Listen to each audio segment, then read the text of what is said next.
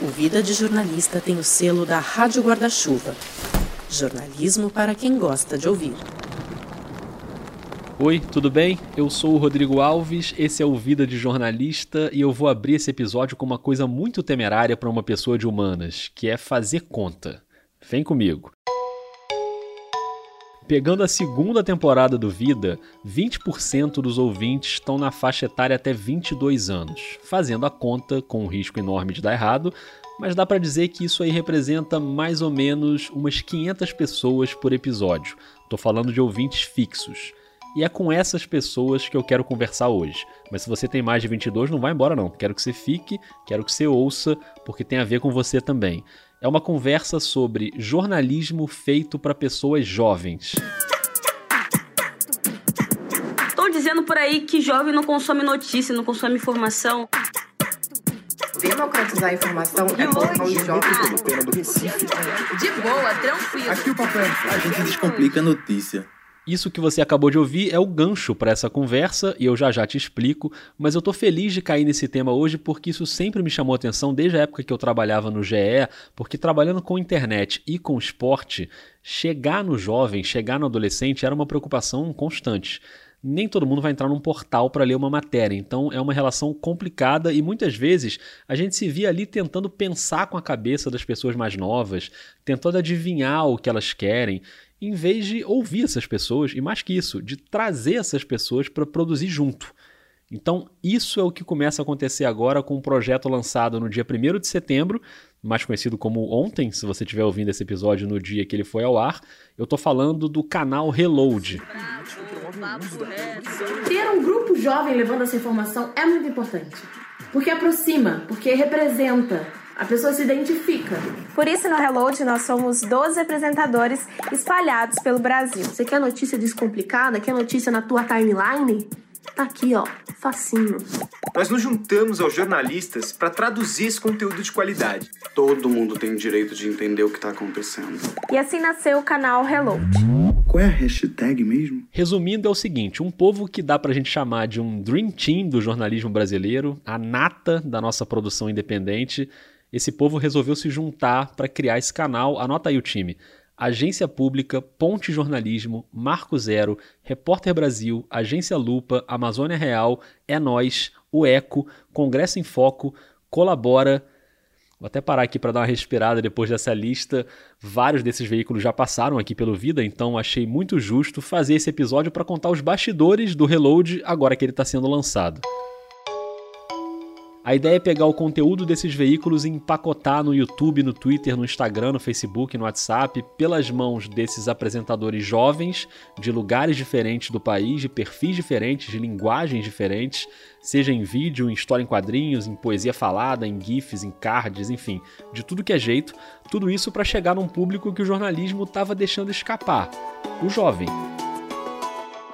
Oi, Rodrigo, tudo bem? Meu nome é Leonardo, eu tenho 19 anos. Meu nome é Milena, eu tenho 20 anos. Olá, Rodrigo, eu sou Natan Nunes, tenho 20 anos. Oi, Rodrigo, tudo bem? É a Raíssa. Oi, gente esse pessoal aí tá no meio daqueles 500 ali que eu citei no início, jovens ouvintes do Vida, e eu fiz uma enquete rápida para saber como é que eles andam se informando. Eu consumo muita informação seguindo jornalistas no Twitter. Esse é o Leonardo, nosso representante da Bahia. Então assim, eu sempre sei o que eles estão compartilhando, o que eles estão produzindo também. Leonardo também se informa ouvindo podcasts, lendo jornais na versão digital. E eu sigo contas de portais e de iniciativas de jornalismo independente e de nicho no Instagram. Muito bem. Agora Milena, que é de Mato Grosso. Os meus meios de obter informação ultimamente têm sido o Twitter. Mais uma vez aparecendo o Twitter. De vez em quando eu assisto o jornal na hora do almoço e eu tenho ouvido bastante podcast também. Boa, vamos pro Rio Grande do Sul com o Natan eu me informo através do rádio e do Twitter. Curti essa combinação, rádio ligado e a timeline do Twitter. Então as notícias chegam a mim quase que sem eu procurá-las. Então é uma das formas que eu, que eu achei para me informar nessa correria que é do dia a dia, né? Boa, Natan. Agora a Raíssa, de 20 anos, que está em São Paulo. Eu costumo me informar pelo Twitter e por podcasts de jornalismo, que são vários. Às vezes por algumas matérias que amigos meus me encaminham de jornais e revistas online. Mais uma vez é a notícia chegando até a pessoa em vez da pessoa ir procurar aquela notícia, né? Obrigado, Raíssa. Beijo, tchau, tchau. Claro que essa minha pesquisa super científica, que foi feita em um dia, ela inclui ouvintes de um podcast de jornalismo. Então, naturalmente, são pessoas que já se interessam por notícia, mas deu para ver que cada um se informa de um jeito, né? E o Reload, aí sim, foi atrás de uma pesquisa séria, completa, para entender esse cenário e também para derrubar esse mito de que o jovem hoje em dia não quer mais se informar. Aí depende do que você considera se informar, né? Se o seu conceito de se informar é só pegar uma matéria e ler de cabo a rabo, ok. Se informar também é isso, mas não é só isso. E passou da hora do jornalismo deixar de lado essa certa arrogância de achar que ele, jornalismo, é que tem que dizer para o jovem qual é a maneira certa de se informar. Era uma vez um Brasil conservador que revolucionou com o poder das minas.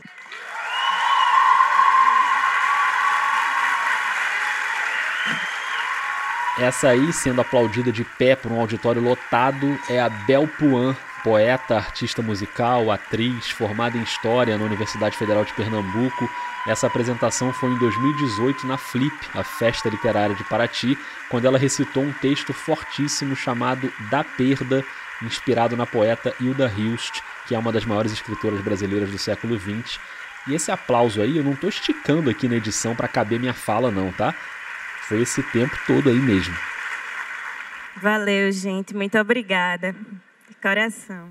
Agora, olha só a sorte que eu dei. Quando eu comecei a fazer esse episódio, a primeira pessoa com quem eu falei para saber mais sobre os bastidores do Reload foi o Hugo Cucurulo, que é o diretor de vídeos do projeto, e vídeo é uma parte central dessa ideia. O que, que eu fiz? Mandei uma mensagem para ele no WhatsApp. E ele não só topou conversar, mas ainda falou assim: Rodrigo, eu tô entrando agora numa chamada de vídeo com a Bel, que a gente vai fazer uma gravação de um conteúdo pro Reload. Então, se você quiser, eu te coloco dentro da chamada. Você já conhece a Bel, já vê como é que funciona na prática. Cinco minutos depois, estava eu dentro da chamada com o Hugo e com a Bel. Primeira mão. É. Você me chamou na hora, eu falei, ah, vamos aproveitar, é legal. Foi tão rápido o negócio que eu entrei na chamada, botei para gravar aqui no programinha que eu tenho para capturar áudio, mas eu esqueci de habilitar a gravação do meu microfone, então não gravou nada da minha voz. Ainda bem, né? Imagina se fosse o contrário, não gravasse nem o Hugo nem a Bel. Mas você já viu que gravou, então tá tudo certo. Eu queria que o Hugo explicasse pra gente por que, que o vídeo é um elemento tão fundamental e quais foram as inspirações para embarcar nesse projeto. A gente viu outras iniciativas que deram muito certo, principalmente o AJ Plus. AJ Plus é o canal de notícias online da Al Jazeera, que está no YouTube, está em todas as redes sociais, no Medium e tem versões em árabe, em inglês, em francês, em espanhol. Hey guys, it's Dina. Here at AJ Plus, we go in depth by giving context to what's happening in the world. Before you click away, let's not forget the role that China plays, both in the studio and out. Um canal que a gente se inspirou bastante nele, que funcionava muito bem, e principalmente no México, foi um canal que teve bastante sucesso, né? ¿México es un país racista? Según un estudio reciente, sí. En México los tonos de piel no pasan desapercibidos, incluso en las familias. A Selene, por ejemplo, le dicen de cariño la negra.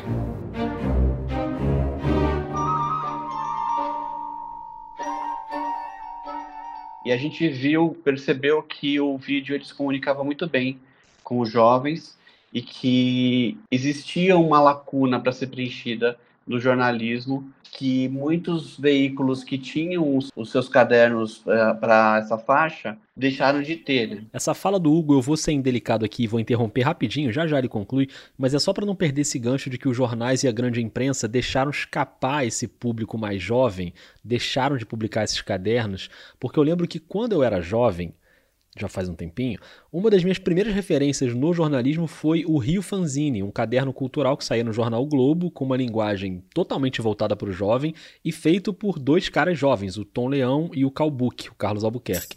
E ali estavam as coisas que me interessavam. De música, de quadrinhos, de cultura em geral.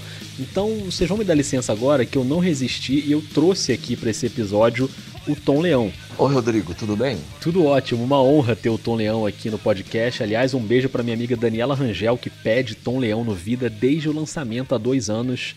Olha aqui, Dani, chegou essa hora.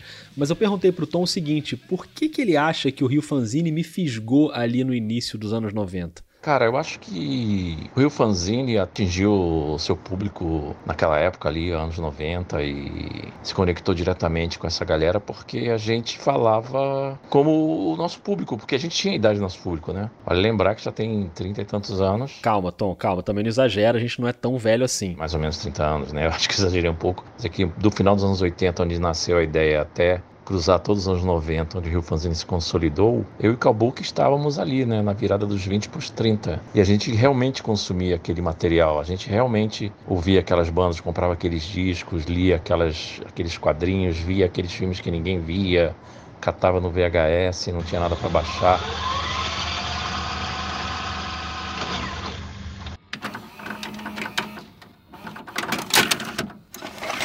Saudade do VHS, hein? Queria dizer que eu ainda tenho um videocassete em casa, hoje eu não uso mais, só para digitalizar umas fitas velhas de família, mas ali no início dos anos 90. Não havia internet nas casas, que só consolidou mesmo mais no final dos anos 90. Então a gente era uma espécie de filtro de tudo isso, né? A gente selecionava, filtrava e mandava tudo que não estava em lugar algum naquele momento. Alternativo, independente seja o que for, mas não estava na grande mídia, né? A gente estava dentro de um grande jornal mostrando aquilo ali, o lado B, sei lá o quê.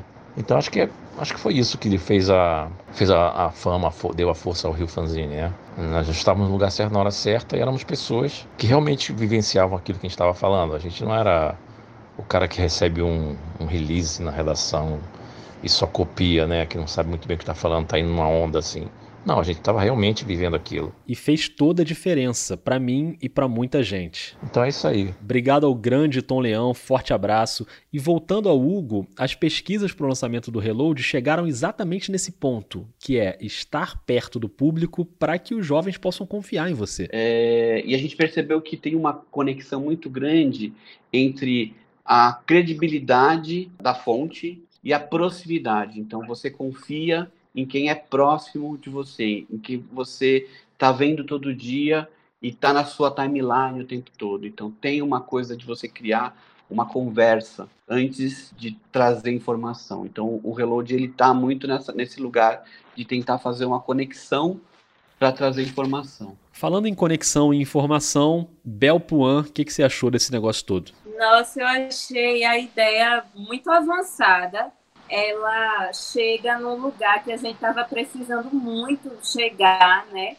Que é o diálogo geral com as pessoas, né? Para que elas se posicionem sobre, sobre o que é preciso ser posicionado. E qual foi a reação quando chegou a proposta para entrar nesse barco? Eu, de cara, quis assim fazer de pronto, fazer logo, achei incrível a ideia feliz de ser chamada, de estar aqui no meu lugarzinho, né, Nordeste, Recife, ser lembrada. Eu senti uma possibilidade mesmo de me comunicar há um, há um tempo, na verdade, que eu venho querendo me comunicar de outras formas que não só a poesia. Também pratico outras miscelâneas na arte, né? Faço dança também, atuo Aí tem formação acadêmica também que me permite articular com certas referências e tal, alguns textos. Eu boto toda a fé.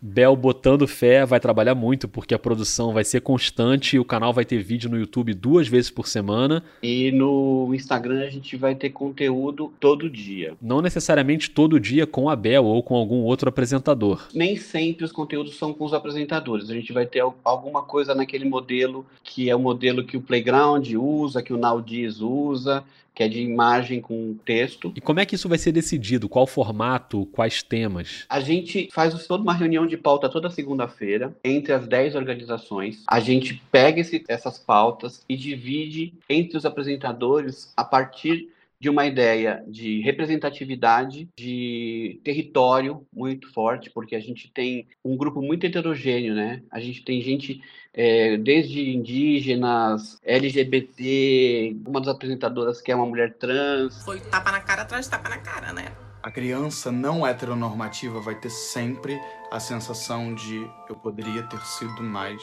feliz. Falaram que respeitaria o meu lugar de fala, mas foi só abrir a boca para ser silenciada. Nem é sobre talento ou tem argumento, sou pura correria. Coisa de cria. Eu Sou Samela Sateré Maué, sou estudante do curso de Biologia da Universidade do Estado do Amazonas. Cria uma história linda, falando que todo mundo tem sua liberdade, uns papos aí sobre igualdade, mas até onde? Essa porra é verdade. Então a gente buscou muito essa coisa de território, de representatividade. A gente tem algumas coisas que a gente quer quebrar também, né? Por exemplo, a gente não quer falar, deixar as indígenas só falando sobre questões indígenas, os negros só falando sobre questões que envolvem o racismo. Mas aí a gente organiza essa pauta e grava com uma, uma antecedência de pelo menos uma semana a 15 dias do dia que vai sair. Não sei se responde um pouco a sua pergunta. Responde, mas cria uma outra, que é o que, que vocês estão gravando nessa chamada de vídeo especificamente, já que eu tô de intruso, que era um spoilerzinho, né? A gente vai falar hoje sobre as candidaturas laranja, somente das mulheres na política. Essa é uma, uma, reportagem que saiu no Marco Zero Conteúdo. A gente pega essa, essa reportagem, eu passo para a Bel, que vai ser a pessoa com que vai, que vai falar. No caso de hoje, a gente vai fazer um stories para Instagram. Ela pega aquele texto e traz para a linguagem que ela se sente confortável, né? Ela repensa o texto esse texto volta para o Marco Zero, que é a organização que assina a peça. Eles validam o texto com ela, a gente faz isso a quatro mãos, e aí marca um dia para gravar. É o dia hoje, aí a gente grava esse stories, e aí ele fica na minha gaveta para o dia de publicação. O texto é da Bel. Bom, para um podcast que tenta contar bastidores de produção jornalística, difícil achar um exemplo melhor do que esse, invadindo uma gravação ao vivaço. Mas agora eu vou deixar a Bel e o Hugo à vontade para gravar, e eles já estavam ali aprontando tudo. Legal, a gente estava aqui montando o cenário, ali naquele fundo colorido, é um fundo que você vai ver muito no Reload, a gente tem esse, essa coisa das cores, é bem forte. Valeu, Hugo, valeu, Bel, bom trabalho, muito obrigado. Legal. Obrigada também. É. Obrigado, Rodrigo. Obrigada. E já que a Bel estava gravando um conteúdo que originalmente foi publicado na Marco Zero, eu vou fazer imediatamente essa ponte com a Carol Monteiro, uma das idealizadoras e presidente da Marco Zero, que é uma redação de jornalismo investigativo baseada no Recife. Oi, Rodrigo. Oi, ouvintes do Vida de Jornalista. Carol, bem-vinda ao Vida. Bom, primeiro é um grande prazer estar aqui conversando com vocês hoje, principalmente para falar do Reload, né? Que é esse projeto que a gente aqui da Marco Zero está tão feliz e tão orgulhoso de participar por uma série de razões. Primeiro, pela grande experiência de aprendizado realmente que tem sido trabalhar com outras nove organizações tão diversas e tão incríveis assim de várias partes do Brasil. E desde o início, o espírito de colaboração e o engajamento total tem sido a marca desse projeto. Porque imagina como é trabalhar com pessoas tão diferentes em organizações que estão unidas pelo jornalismo, mas separadas pela distância geográfica, pelas culturas, né, pelas histórias de cada uma. Então, a cada grupo de trabalho que a gente criou para pensar e para executar o reload, esse engajamento foi imediato, né? Primeiro grupo para conceber o projeto que ia ser apresentado ao Google, né, a partir da ideia de Natália Viana, da agência pública. Opa, um parêntese rápido aqui, porque eu ainda não disse isso, né? O Reload é uma parceria com o Google, foi um dos ganhadores do programa de inovação do Google News para projetos de jornalismo na América Latina. E a Natália Viana, da Pública, daqui a pouquinho ela vai aparecer aqui. Mas de volta a Carol falando sobre esses grupos de trabalho para botar o projeto de pé. E eu me lembro de dois momentos em particular uma reunião online que a gente convidou todos os integrantes das 10 redações para assistir aos pilotos e agora já na reta final para ver os primeiros vídeos. E aí foi lindo ver tanta gente emocionada, arrepiada, feliz e orgulhosa, né, em fazer jornalismo. E já que a gente acabou de ouvir a Bel justamente no momento em que ela se preparava para gravar um vídeo a partir de uma matéria da Marco Zero, fiquei pensando como é que deve ser para Carol ver o conteúdo do veículo dela ganhando uma linguagem diferente para chegar em outros públicos. Eu acho que para Marco Zero em particular, o Reload é uma aposta no futuro ou nos futuros, talvez, né? No nosso futuro como organização, porque a gente quer ter uma vida longa, a gente quer falar com jovens e trazer uma nova audiência para os nossos canais e principalmente uma aposta no futuro do Brasil, de certa forma, porque a gente quer qualificar o debate público entre os jovens, quer levar informação de qualidade para que eles estejam bem informados e possam tomar decisões mais inteligentes e consertar tanta coisa errada né, que precisa mudar no Brasil. Então, acho que é isso. O Reload é esse sopro de esperança no jornalismo e no Brasil. E é muito interessante para a gente ver o nosso conteúdo ganhar uma nova roupagem, né, ser reinterpretado, ser ressignificado por jovens tão talentosos como Bel Puan, né, que é uma das apresentadoras do Reload, direto aqui do Recife. No Brasil já proibiram samba, axé, maracatu, frevo, dando desculpa que é som indecente, admite que é porque é som de preto, de favelado, mas quando toca, ninguém fica parado, pensa que eu nunca escutei MC Coringa tocando em carro importado. Fiz as contas, não sei você, mas tô com mambete de Oxum. Tá na hora do pau comer, tá na hora do pau comer. Então, tudo isso tem sido muito rico e o Reload é isso, assim, é, é, só alegria e informação de qualidade. E essa qualidade, como eu já falei aqui, passa por um rigor na pesquisa antes da criação. Ouvindo jovens do país inteiro, teve pesquisa quantitativa, depois qualitativa. Também fizemos workshops com jovens criadores de conteúdo para aprender com eles e elas. E tudo que a gente ouviu desses meninos e meninas, a gente incorporou em algum aspecto do projeto. Então, nada do que vocês vão ver no ar é aleatório e tá ali porque a gente quis ou achou que devia, né? Tudo é fruto de uma escuta, de uma análise muito criteriosa dos dados dessa pesquisa, de uma validação, né, pelo público que a gente quer atingir. E eu acho que os jovens nos deram assim um ponto de partida e um ponto de chegada, né? O nosso trabalho, especialmente dessa equipe maravilhosa liderada por Hugo, foi encontrar o caminho ou os caminhos, né? Porque o Reload também tem essa diversidade aí de formatos para múltiplas plataformas. Obrigado, Carol. E essa pesquisa que a Carol citou apontou muito para um caminho que envolve, obviamente, as redes sociais. Então, deixa eu chamar aqui para o papo a Lorena Morgana. Oi, Rodrigo. Eu sou Lorena, gerente de redes sociais do canal Reload. Bem-vinda, Lorena. Conta mais para gente da pesquisa e o que veio depois dela. Foram milhares de brainstormings para a gente chegar na comunicação visual do Reload, nos formatos que a gente possa, nas redes que a gente vai atuar. Então, também tem esse fundo aí que foi muito importante para a gente, que foi ouvir essas pessoas, olhar para elas e entender como elas estão se comunicando para a gente poder entregar as coisas que elas estão, estão necessitando. E dentro dessas necessidades, a rede social. Ela é fundamental o Reload não tem um, um, site ou ele não, não hospeda conteúdo fora das redes sociais. Na verdade, todo o conteúdo que a gente faz é voltado para Instagram, YouTube, Twitter e Facebook. Quem sabe no futuro a gente entre também, por exemplo, no TikTok. Então, para a gente entender na prática como é esse trabalho direto na rede social, teve uma checagem feita pela agência Lupa que virou um conteúdo para o Instagram. Parece bem absurdo, e na verdade é bem absurdo mesmo. Esse é o Adriano Melancia, de 24 anos, ator e roteirista de São Paulo. Você não tá vendo ele, mas ele tá de gravata, de jaleco, meio professor, meio cientista e com um cotonete gigante na mão para desmentir uma informação falsa sobre testes de Covid. Você chegou a ouvir que o Swab, aquele cotonetão que a galera usa nos testes de Covid-19, pode causar danos cerebrais e até a morte. O que estava circulando era para as pessoas não fazerem o teste porque o cotonete romperia uma membrana de proteção do cérebro. Mas isso é falso! Esse boato circulou pelo Brasil, pelos Estados Unidos, Portugal, França e foi desmentido em todos os lugares. E vem a explicação científica. Essa barreira é formada por um tecido ósseo, ou seja,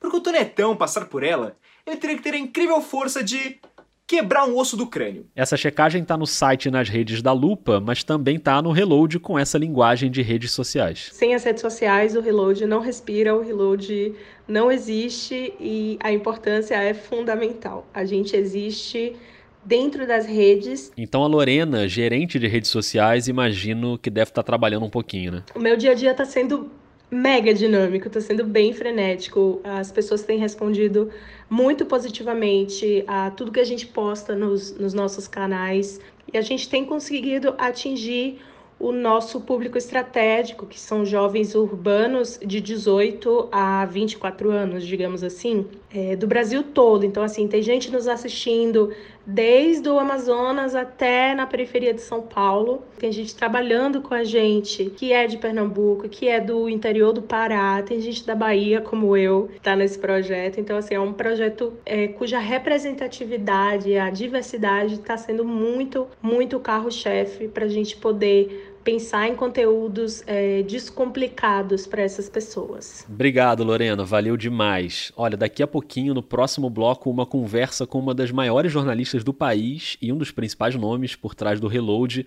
Antes, aquele intervalinho rápido e gostoso. Você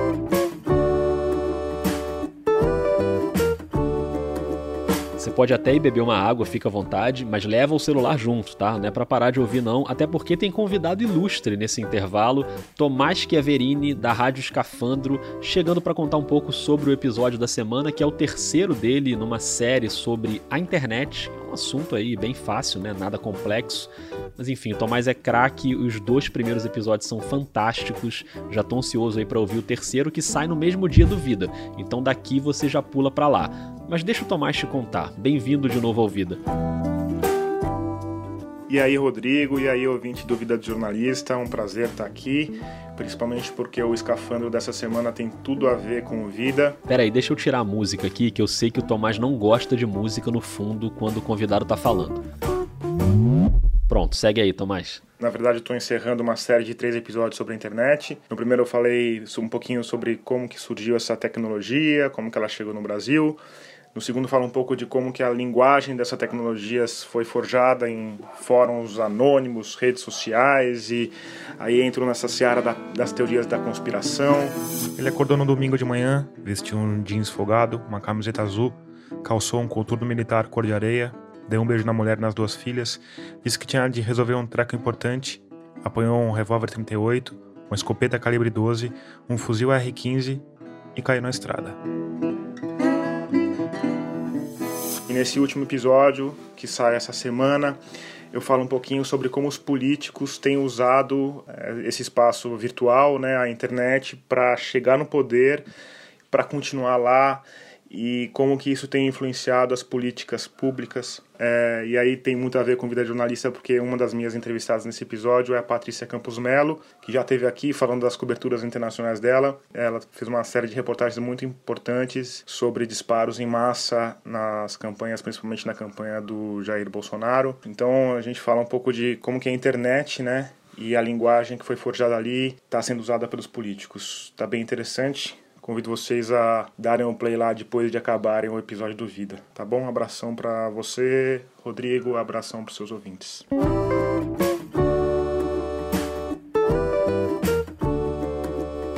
Valeu, grande abraço. Bom, Tomás Chiaverini, Patrícia Campos Melo, entre outros craques, fica imperdível o escafandro. Lembrando que esse episódio da Patrícia aqui no Vida, que o Tomás citou, fez um ano agora recentemente e ela conta vários bastidores dessas reportagens sobre os disparos em massa.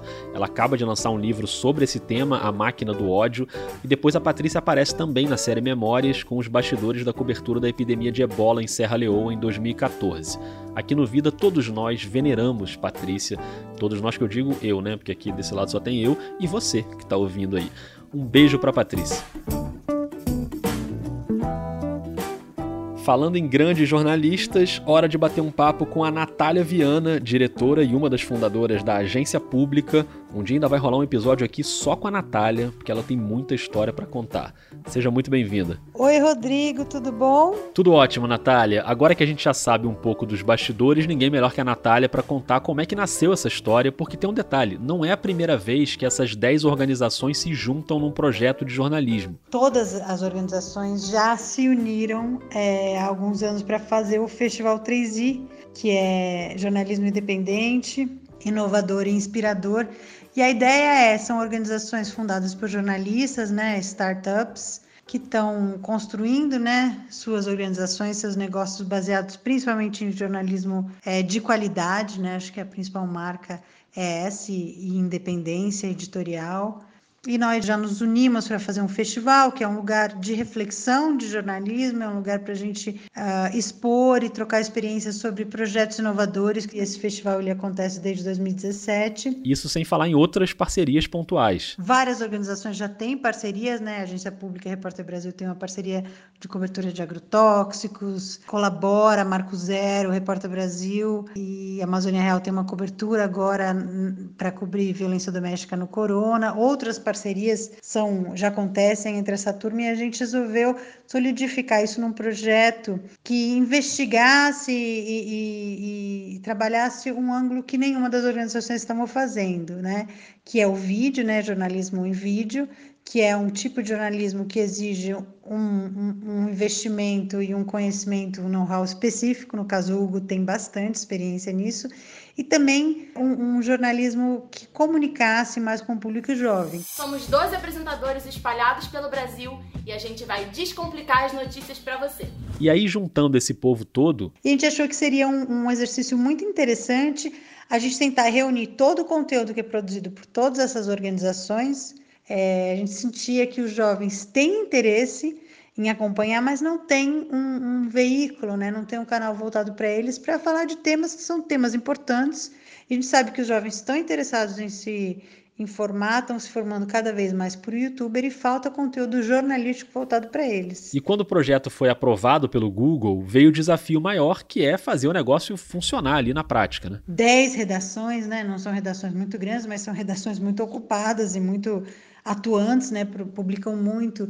Então, a gente se unir para elaborar um, um, produto conjunto tem sido um aprendizado muito grande. E que nem alguns dos, dos editores, dos diretores têm falado, é um prazer muito grande, porque realmente a qualidade, você falou, Dream Team do jornalismo brasileiro, a qualidade do jornalismo publicado por esses veículos é muito grande. E você tem questões, por exemplo, de alcance em relação à, à impossibilidade de você investir em marketing, de você investir até em, até em uma equipe de comunicação, é, em formatos inovadores e tal, que vem do, do próprio modelo, né? Que vem do próprio fato de que somos organizações pequenas, quer dizer, público hoje em dia já é média, mas serem muitas organizações pequenas que acabam investindo a grande maioria no seu jornalismo. E o Reload é um, é um jeito de você usar esse conteúdo que já está sendo publicado e ampliar o alcance dele. E aí, depois de um monte de pesquisa, um monte de reunião, um monte de debate, chega a hora do lançamento. Todo mundo bastante ansioso, mas acreditamos que vai ser um passo à frente, assim, nesse movimento, né, de renovação do jornalismo digital brasileiro.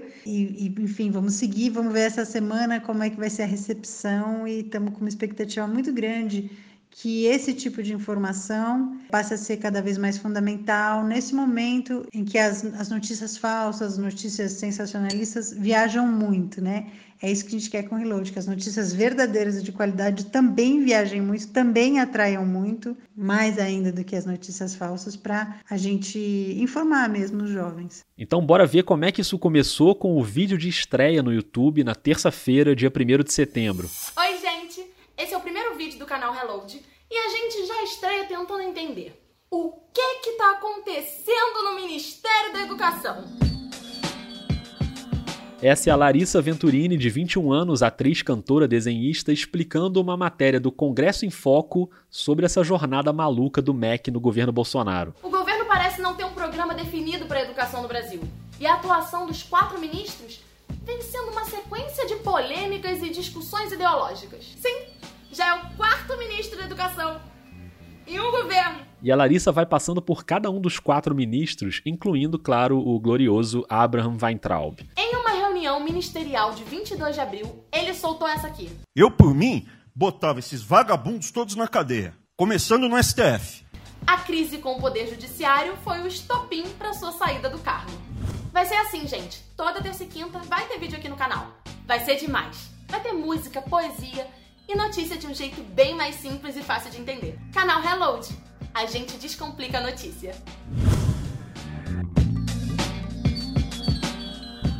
Muito bem, muito bem. E aí eu fico pensando e queria que você pensasse comigo antes da gente encerrar esse episódio. Esse vídeo é um conteúdo do Congresso em Foco numa linguagem que a gente jamais veria no Congresso em Foco, que é um site de política noticioso com uma certa formalidade isso é uma vitória contundente do jornalismo colaborativo.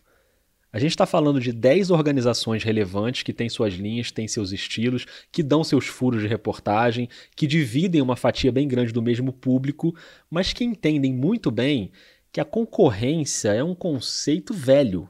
Pelo menos esse modelo de concorrência, eu quero que outro veículo se dane, porque eu preciso dos cliques, eu preciso dos anunciantes. Ok, é claro que a concorrência existe, mas ela não pode ser mais importante do que o ganho que você tem quando caminha junto. Então toda a sorte do mundo pro Reload é uma iniciativa muito necessária, por isso eu achei que valia registrar esses bastidores num episódio aqui no Vida, não só pelo peso dos veículos envolvidos, mas por aquilo que eu falei lá no início. O Vida é muito escutado por estudantes, eu tenho conversado muito com estudantes, com turmas de alunos, porque não é fácil acompanhar o que está se passando na cabeça da galera mais nova, as mudanças são muito rápidas. Para vocês terem uma ideia, no início de outubro, quando terminar essa segunda temporada do Vida, vai ser o meu aniversário, eu vou fazer 43 anos anos. Ou seja, eu estou naquele momento que eu já tenho o dobro da idade do pessoal que está chegando no jornalismo agora. Então esse é um assunto muito importante para mim e eu espero que seja também para você que está ouvindo. Segue lá o Reload nas redes, a arroba é canal Reload. Segue também o Vida na arroba Vida Underline Jornalista. Me conta o que você achou do episódio pelo Twitter, pelo Instagram ou pelo e-mail podcastvidadejornalista.gmail.com. Assim como essas organizações que a gente ouviu hoje, o Vida também tem uma campanha de financiamento coletivo no PicPay ou no Catarse. Se você tem condição de apoiar, dá uma olhada lá nos planos mensais. E na semana que vem tem mais. E olha, semana que vem, episódio especialíssimo com uma convidada internacional, uma figura histórica do jornalismo americano. E nada mais falarei por enquanto. Um beijo, um abraço e até lá.